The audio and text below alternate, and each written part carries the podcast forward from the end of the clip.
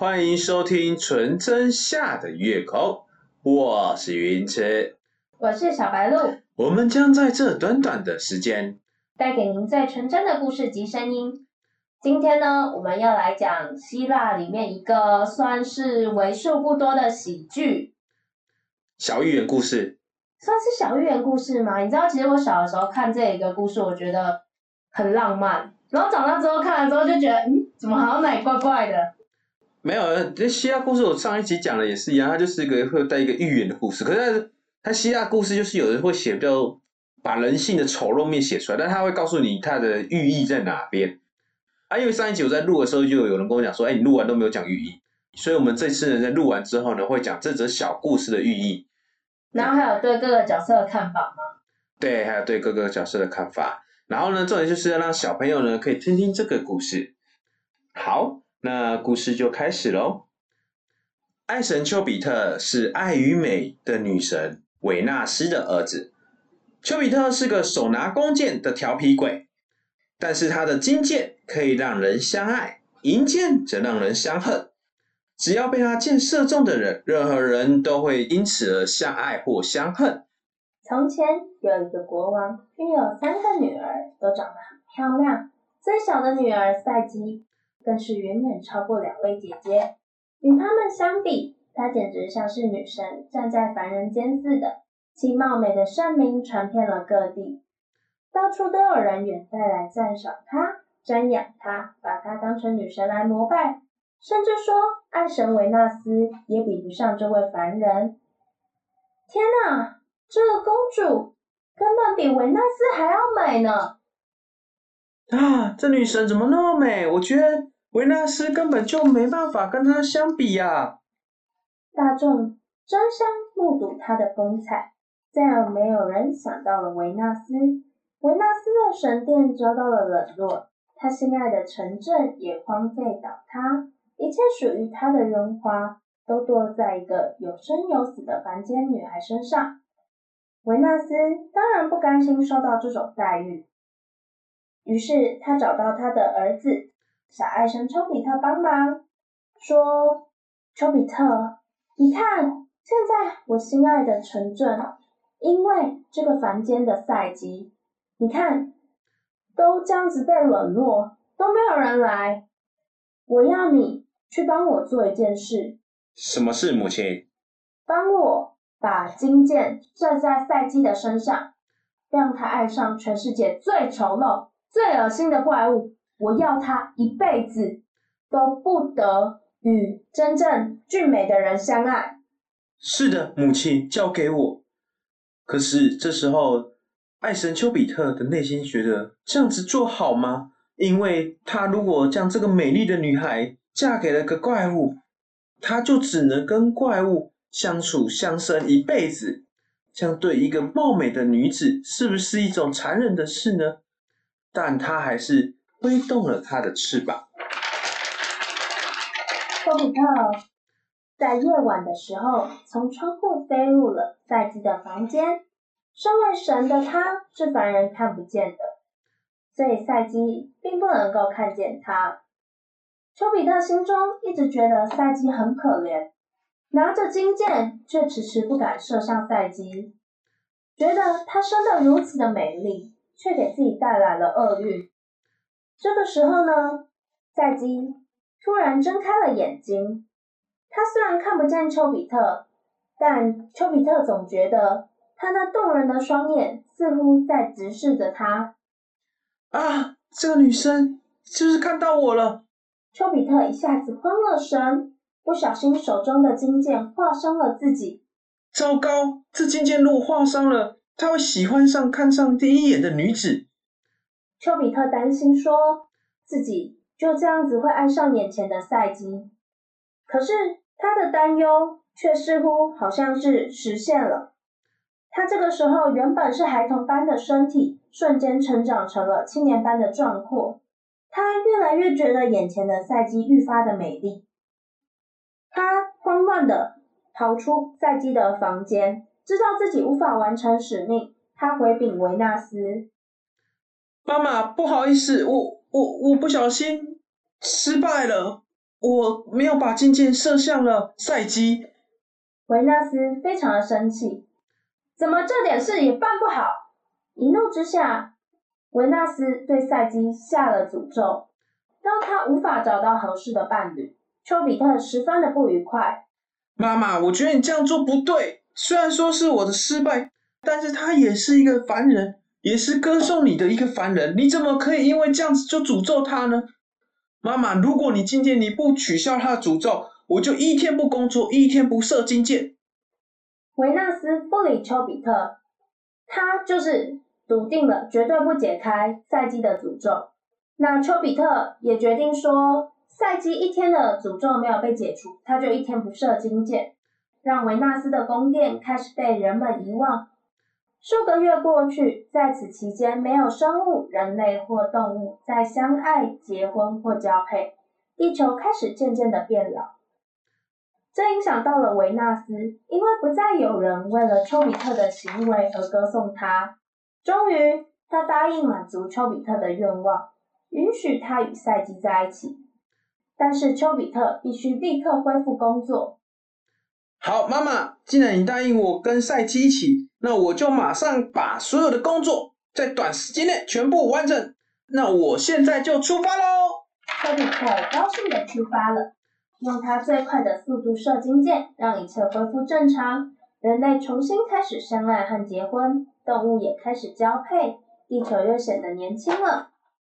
那这个时候呢？赛季的父母很担心，说为什么赛姬的两个姐姐？都已经被两个国家的国王所提亲，那也嫁去那边当王妃，过着幸福的生活。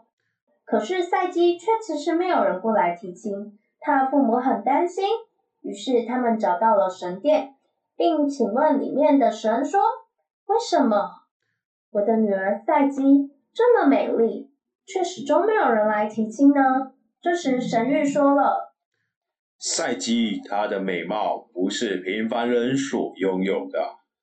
赛姬必须穿上礼服，独自在一座山顶上，她命中的丈夫就会来找她，并且将她迎娶回家，娶她为妻。赛姬的父亲与母亲听到这个消息是晴天霹雳，赛姬的母亲更是激动的流下泪水，觉得自己的女儿这么的美丽。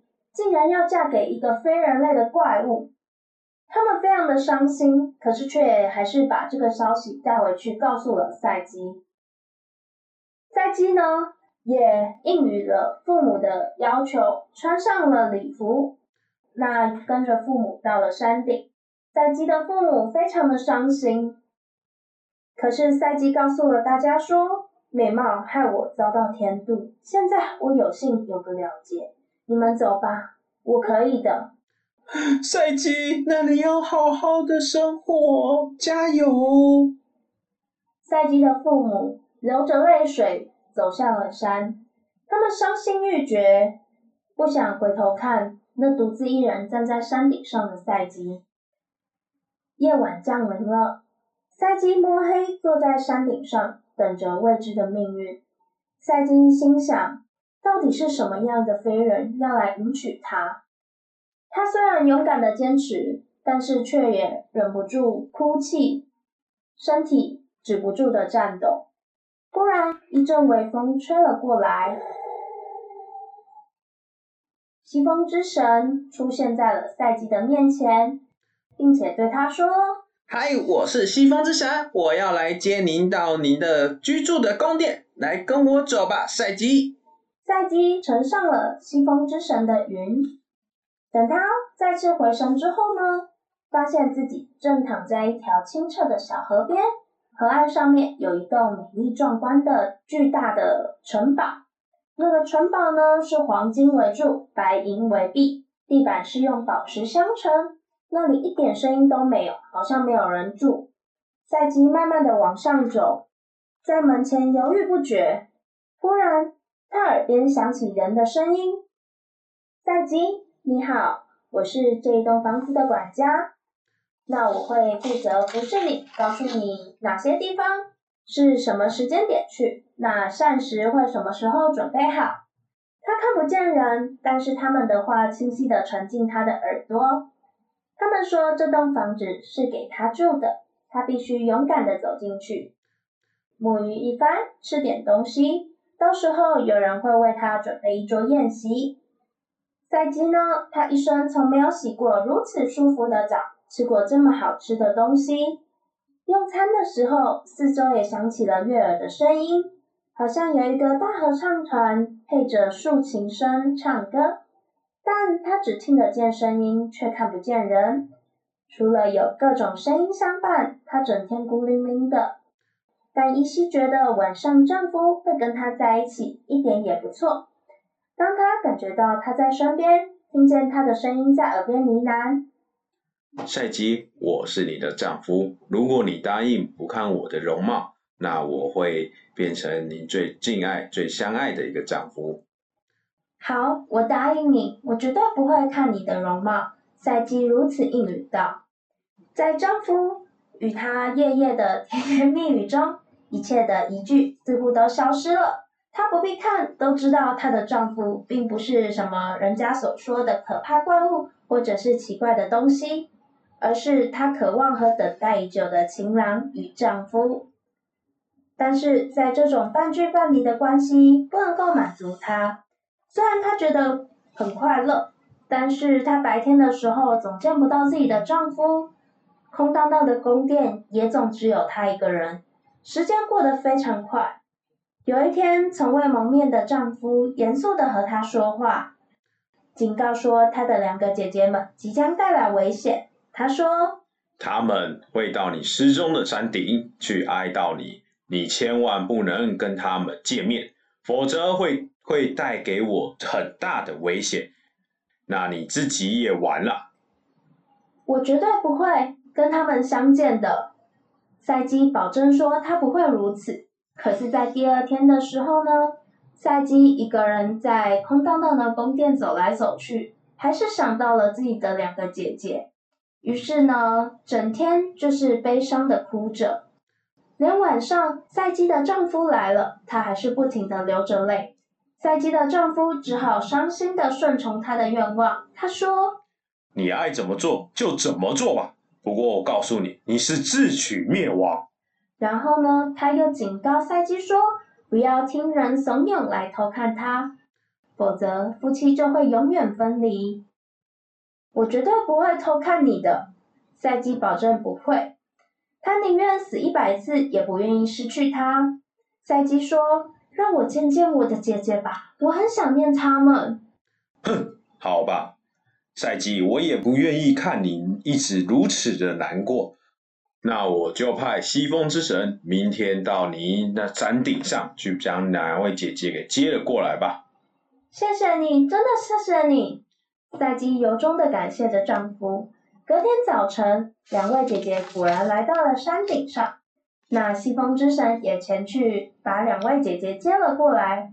赛基在宫殿的门口前正等着他们。两位姐姐出现在他面前之后。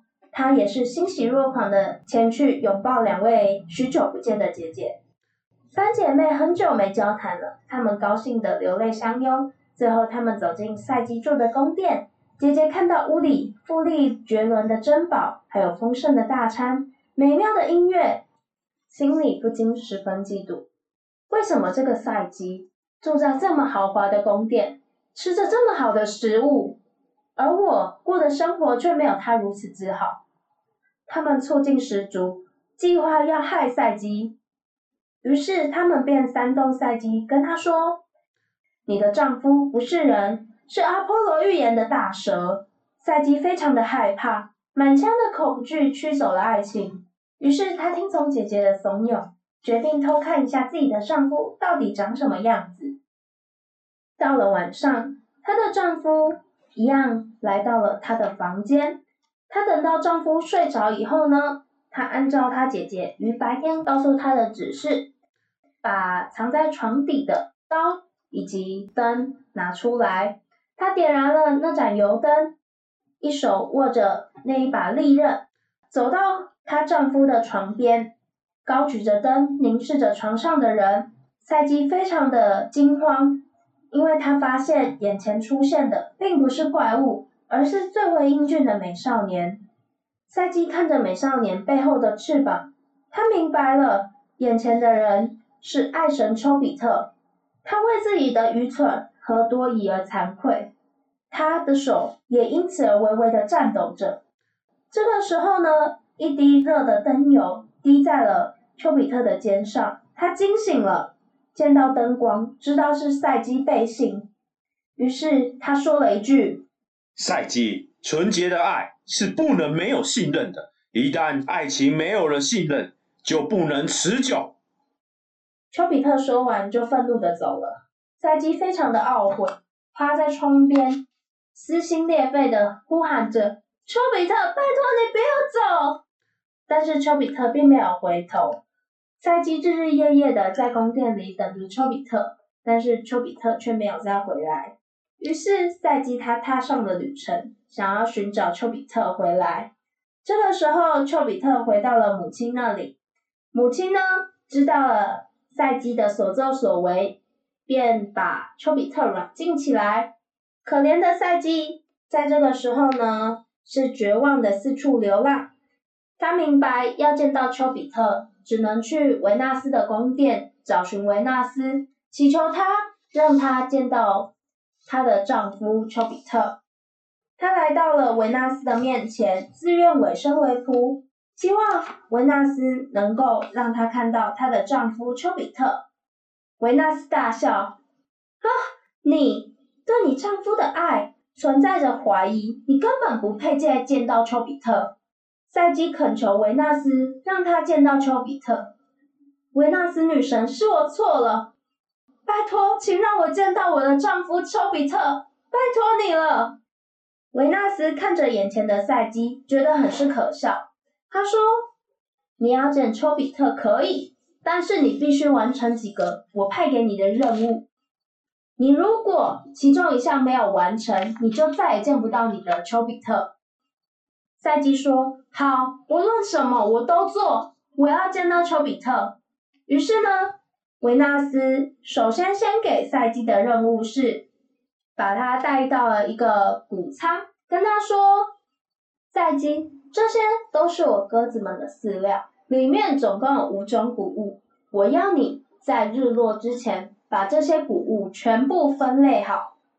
今天晚上一定要完成所有的谷物分类。”赛基看着成堆的谷物，很是绝望，泪流满面，希望说自己还能见到丘比特。他知道自己可能达不成，可是他仍然是努力的分类着谷物。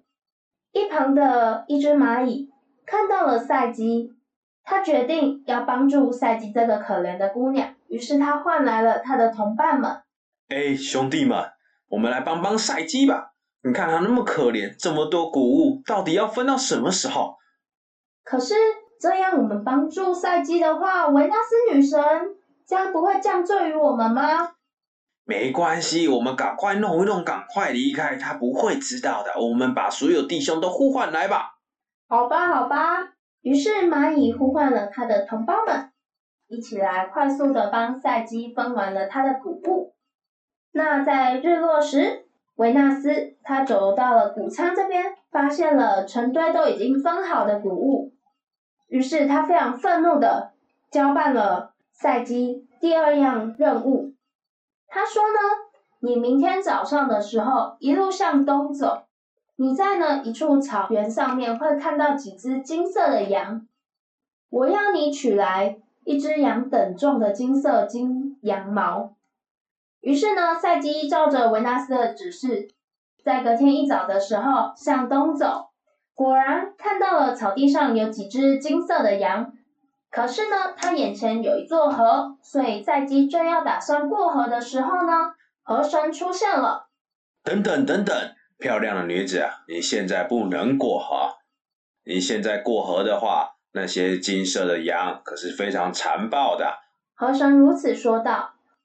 赛基他非常心急的说：“可是河神，我必须要拿到那些金色羊的羊毛。”我跟你说，他们呢，等到正中午十二点的时候，都会去树荫底下乘凉。这时候您可以去他身旁周遭的草堆去捡他掉下来的金色羊毛。那这些掉下来金色羊毛，你捡一捡，等同于一只羊的重量了。是吗？谢谢河神。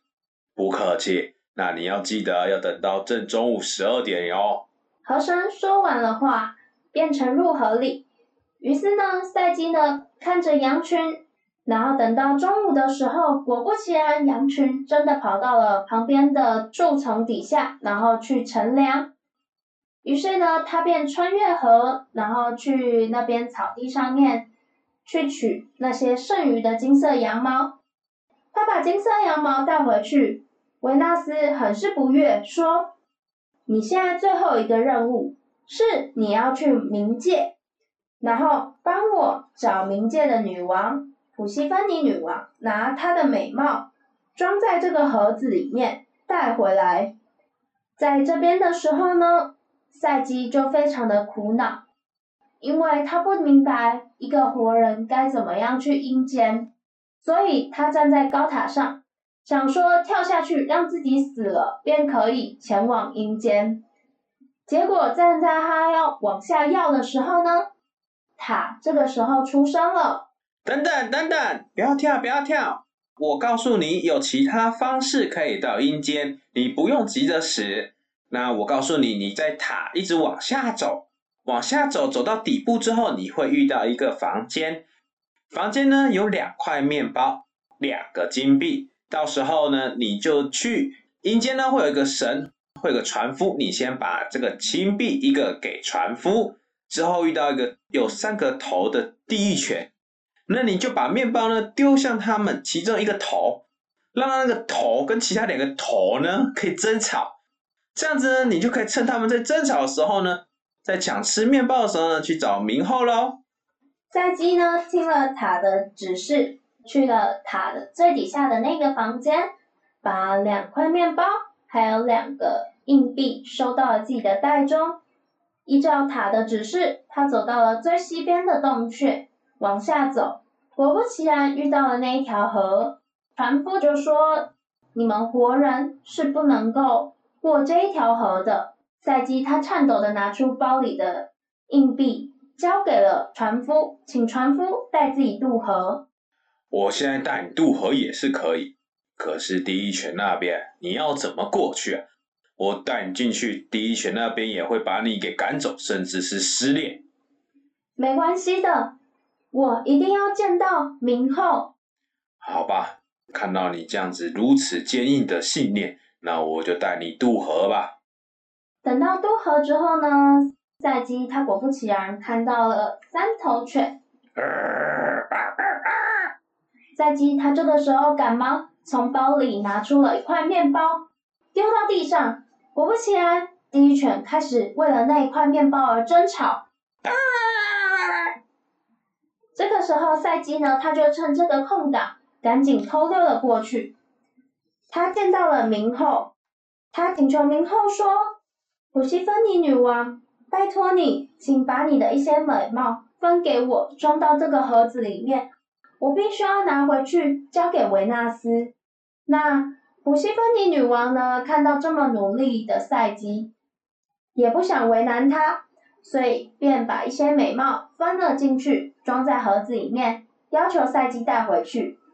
但是明后有嘱咐说，赛基不可以打开这个盒子。那赛基也应允说：“好的，我绝对不会打开这个盒子的。”等到返回了地面之后呢？赛基边走边想说，他终于完成了维纳斯交办的任务，他终于可以见到自己朝思暮想的丈夫丘比特。可是透过盒子的反射，他却发现，经过几个任务，自己的脸愈发的憔悴。他心里很担心，说丘比特会不会看到这样憔悴的自己，便不爱自己了？天呐，我的脸这么的憔悴，如果说。我打开这个盒子，分一点美貌出来涂在脸上，应该不会被发现吧？赛基如此的想着，于是他带着希望丘比特能够看到美貌的自己的心情，把盒子打开了，但盒中装着的不是美貌，而是睡神。睡神犹如一股烟，从盒子冒出，笼罩在赛基的身上，赛基便沉沉的睡了过去。赛基没有于任务的时间回来，这让等待的丘比特十分着急。丘比特挣脱了维纳斯软禁他的牢笼，他沿路寻找着赛基，终于发现被睡神缠身的赛基。丘比特将睡神收回盒里，并深情的亲吻了缓缓苏醒的赛基。丘比特这时才知道，原来赛基是真心爱自己的，他马上拍动着翅膀，飞去了找宙斯，说。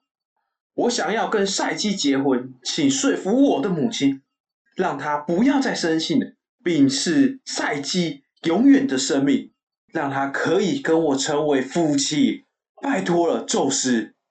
宙斯看到丘比特的诚意，也不愿意拆散丘比特与赛姬这对爱侣，他亲自拿来了仙馔蜜酒给赛姬喝。赛姬背后长出了一对蝴蝶的翅膀，成为了一位神女。在这边的话呢，就是维纳斯也与赛姬相互原谅。那也有另外一种说法呢，是说维纳斯会原谅赛基，是因为如果说赛基成为神女的话，那这样人世间就没有比她更美的女神，不会抢了她的风头。那在这个宙斯的祝福之下，以及众神的帮助之下。丘比特与赛基成为了真正的神仙眷侣。那这一则故事呢？它的呃完整故事是这样。你这个故事你听完你觉得怎么样？你知道，其实我觉得这个故事啊，就是其实算是为数不多里面一个算是真的真心相爱的啦。你知道，有人说这篇故事它的隐喻是说，呃，丘比特是象征着爱欲。象征心灵的是赛基嘛？有人解释说，后面两个人的结合，其实就是一种在爱欲当中追求心灵结合的关系。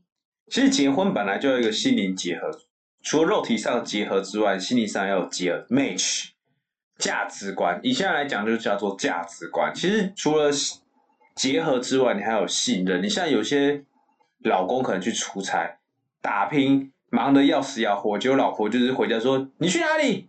找小三，你知道，就是会怀疑他。那其实到后面，无论多大的爱情都会被磨光。所以我觉得适合跟心灵的契合很重要。你知道，我觉得就是丘比特那句话讲的很好，就是说纯真的爱情里面是不能够存在着怀疑。那也有另外的翻译是说，就是爱情里面是不能够在没有信任的基础上面。就是这是一个翻译问题，可是基本上意思都是一样的。对，我觉得无论说情侣啦、朋友，都是建立在基础，就信任上。你不信任，你每天怀疑他，你睡觉的时候你就想说，这个人，哼，去找小三。然后你丈夫讲，哼，这个八婆一定是找小王的，哼，不觉得这样很累吗？然后你就睡一张床，然后两个就是背背背，然后每个人，哼，等我逮到证据，我就让他离婚。哼，这个小三也太会躲了吧！找郑西生找不到他，我觉得信任是真的很重要。对啊，而且你其实你到后面，你长时间你都会跟你的情、你的女朋友或者是老婆常常生活在一起，那你都不信任他了，你都不帮助他了，那谁要帮助他？谁要信任他？那一样道理，你你的丈夫都不信任你了，那就会有争执啊，对啊。而且我觉得赛季后面会那么辛苦，是因为他前面的时候就背信啊。他一开始答应说丘比特绝对不会看他的容貌，可是后面因为他两个姐姐的蛊惑，然后结果就去看了他的那个样子，这样。其实我觉得这是好奇心，你知道，呃，在美国他们有做一个软糖实验，他就是把四十个小朋友关在一个教室，然后在桌子上呢放了软糖，就跟那些小朋友说：“我离开一下下，然后你们不要吃软糖，你们如果不要吃软糖，回来之后我会给你更多软糖。”然后呢，他就离开了。就你知道，科学证明，这个老师一离开之后，这些小朋友有三分之一的人就冲上去把软糖给吃了，含舔舔啊咬啊，然后放啊，就是舔一舔，然后放着，或者是摇一摇放着这样子，就是反正就有三分之一的就把它吃掉了。所以我觉得好奇心真的是会杀死什么，因为就告诉你说前面有洞不要跳，人家就有人就硬要跳下去这样。就像可能我们国军有一个那个搜寻软体，它可以搜寻你什么时候要被叫招这样子。哎，我可以帮你。不要不要吵。然后呢，就有些人就说那个不能点。那你你都这么多人讲了，那就是有一定它的道理嘛。那你就不要点就好了，不是？就有些说不是，我点一下，我看看我到底是不是啊？那就一点就中了，这样子报名系统，你知道哎，那我可以就是试一下吗？不要，谢谢。嗯，最好是很多人说了，我们不一定要全新，但是一定要去观察这件事情是不是事实。那，如果是事实就不要做。你像赛基，如果说他听从爱神丘比特的意见。他答应人家了，他如果答应，他也做到了，他信任他，他就不会做到这么多苦，说明他早就已经有一对翅膀了。锐步，你是想要运动饮料配广告是不是？喝一瓶锐步，我给你一对翅膀，说明他就是找锐步啊，对不对？我是觉得说，就是因为这毕竟是以前的故事嘛，我觉得以前那个时候可能女权没有那么的抬头，咱你就会觉得，哎，好像。以前小时候会觉得哦，好棒好棒，帅哥美女在一起。然后长大之后，你会觉得说，嗯，奇怪，这些人是都只看脸吗？不是，是他们可能那时候希腊他们比较浪漫，那个古代那边他们属于浪漫之都。但他有讲到个重点，就是心灵真的很重要。有些人他会为了爱，然后呢抛弃了适不适合跟心理这个问题。就是比如说我爱你，我觉得哦爱可以包容你，我爱可以改变你。你是个花花公子，劈腿小王，劈腿大师，时间管控大师。但是我爱你，我觉得我的爱可以改变你一切，我觉得我的爱可以感动你，这样子。嗯，对，就殊不知不是他被改变，是你被改变。所以你觉得在这一篇里面也有适不适合，然后改不改变的问题吗？对啊，就是说，今天你既然也不是说适不适合改不改变问题，而是说今天你既然知道你的丈夫是你适合你的一个丈夫。那你就应该要相信他，你懂我意思，而不是说等到你丈夫离开了之后，你才发现你是爱他的，他是适合你的。嗯嗯。对，啊，有些人就是就是会觉得说，哎，我我对我的丈夫呢，可能就只有适不适合，根本就不爱他。当他离开的时候，你才发现我是爱他的，但是他不适合我，可是我又答应了他，然后你看就会像赛季这样子，我我爱他，但我我不知道我能不能接受我看他美貌这件事，但是我爱他，所以我先答应了。对，但是虽然说这个故事的最后是完结，但是很多现实面它是没办法完结。就是我爱他，我答应了他，答应了他之后，他真的做了之后，你就觉得啊，不行，我觉得这样不算一段感情，我看不到他的脸啊。就是变得说，很像你小时候，就是真的看什么都觉得浪漫，然后长大之后就哎，为什么这边是这样？哎，为什么那边是这样？对，但是它每一篇真的都有它的寓意。你像我小时候看的时候，会觉得啊，公主与王子结为夫妻，不错。我不会去想说，哎，他们是好奇心，还是说，哎，因为他他背信了，所以他遭受了应有的处罚。那当然，他是这这个寓意，他想要表达的。啊，希腊故事就这样，他们会把一个故事写得很浪漫，然后呢，在这浪漫的故事呢，带有一篇小小的寓意。你知道，其实啊，我以前小的时候不是直接看故事，我是看动画。这一篇的话，啊，是啊。你知道以前有一部动画是韩国出品的漫画，叫做《天神向前冲》，我觉得很好看。哈哈哈小的时候我看的时候也觉得很浪漫，然后也觉得很喜欢。然后长大之后再看一次，就哎，为什么会这样？你知道我在讲这一则故事的时候，我有翻各个史料，我发现每个讲的都不太一样。然后我也有看那个动画，再去回忆一次嘛，结果发现，哎，这个动画怎么好像跟我当年看到的动画感受是不一样？就是。我当年儿童看到的时候，会觉得哦，天哪，这就是我想要的美好爱情。然后等到我前几天，就是我再去复习再看的时候，我就会觉得，哎，为什么这个故事好像史料怪怪的，对不对？就哪哪里好像不太对哦。你知道为什么吗因为有时候你在看的时候，其实爸妈不会告诉你他想要表达的寓意，所以你会用童真的眼神、童真的想法去看这童真的神话。但是你有了想法之后，你就发现不对，他这个这个故事是有个寓意的，他是要告诉你什么意思的，这样。就小的时候就会想说，哦，赛姬真的好爱她的丈夫，这样啊啊，真的是就是不小心受到人家的蛊惑，然后长大之后就会觉得说，哎，为什么要怀疑你丈夫？哎，自己当初都答应人家了。对啊，都是个屁，不呃，对对一声就没了。对 对，就就哎、你当初自己答应人家，然后后面就是还在那边哭，说说哦，我不能看到我丈夫的容貌，不是、啊、你当初就答应啦，就跟放屁一样，不就你。懂意思吗？我就觉得就是哎、奇怪，以前感动的点都不见了这样。他也有提到现实面的问题啦，对啊，而且在呃很多那种就是像动画那个就是为了给小朋友看，所以他会做一些改编，就是像像动画里面的话，他是讲说他两个姐姐是真的担心赛季，然后才跟赛季讲说，那你一定要看你丈夫的容貌。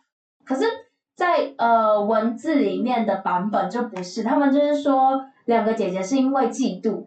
那我好像看到一个版本更狠，你知道吗？就是因为他两个姐姐嫉妒，不是去蛊惑赛姬吗？对，没错。然后赛姬就觉得很愤怒，说：“哎，都是因为你们两个才害我会想要怀疑我丈夫，然后对就害得我现在丈夫离开。八婆，这结果你知道，他就做了一件事情，感感觉我好像在看暗黑的格林童话，你知道吗？赏他两巴掌，八婆八婆八婆这样。没有没有没有，更狠，他直接跟他两个姐姐说，他们也都可以去那个宫殿里面住。”然后他们到山顶上面跳下来，说跳下来的时候，西风之神会接住你们，带你们去那个宫殿。结果当然西风之神没有接住他们，所以他们两个就直接从山崖上面摔死了。我觉得西风之神应该站在云上面说：“哈，这两个笨蛋跳下来了呗。不是你不觉得很狠吗？天啊！我看到那个版版本的时候，我对赛姬的印象整个哇哦！”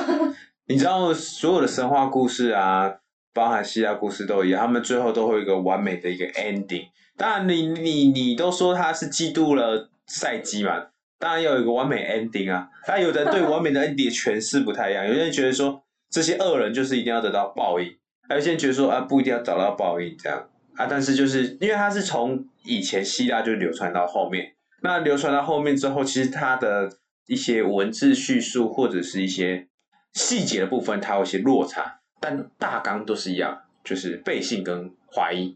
嗯，就是爱里面是信任是基础。对，但是你你也不能背信，你就是你答应人家的事情，你要尽量做到。像有些丈夫就说：“好，我答应你这个礼拜我带你跟你小孩一起出去玩。”结果这个答应就是三四年、四五年。对，我觉得有时候既然答应了，就一定要拨个时间，让人家看到你的心意。有时候虽然没办法做到，但是你去努力的那个心意，对方一定会察觉到，一定会感动。但重点还是要沟通，就是你要跟他讲说，哦，我可能做到什么地步这样子，我真没办法做完之类等等。嗯，对，好，那我们今天的这个希腊小故事就到这里。喜欢我们的话，可以帮我们多多分享，也可以成为我们最有力的干爹哦。需要我们更改的地方，或者是想要听我们讲什么故事，也都可以跟我们说哟。最后记得每周晚上八点准时收听我们最纯真的声音，我们下次见喽，拜拜喽。拜拜喽。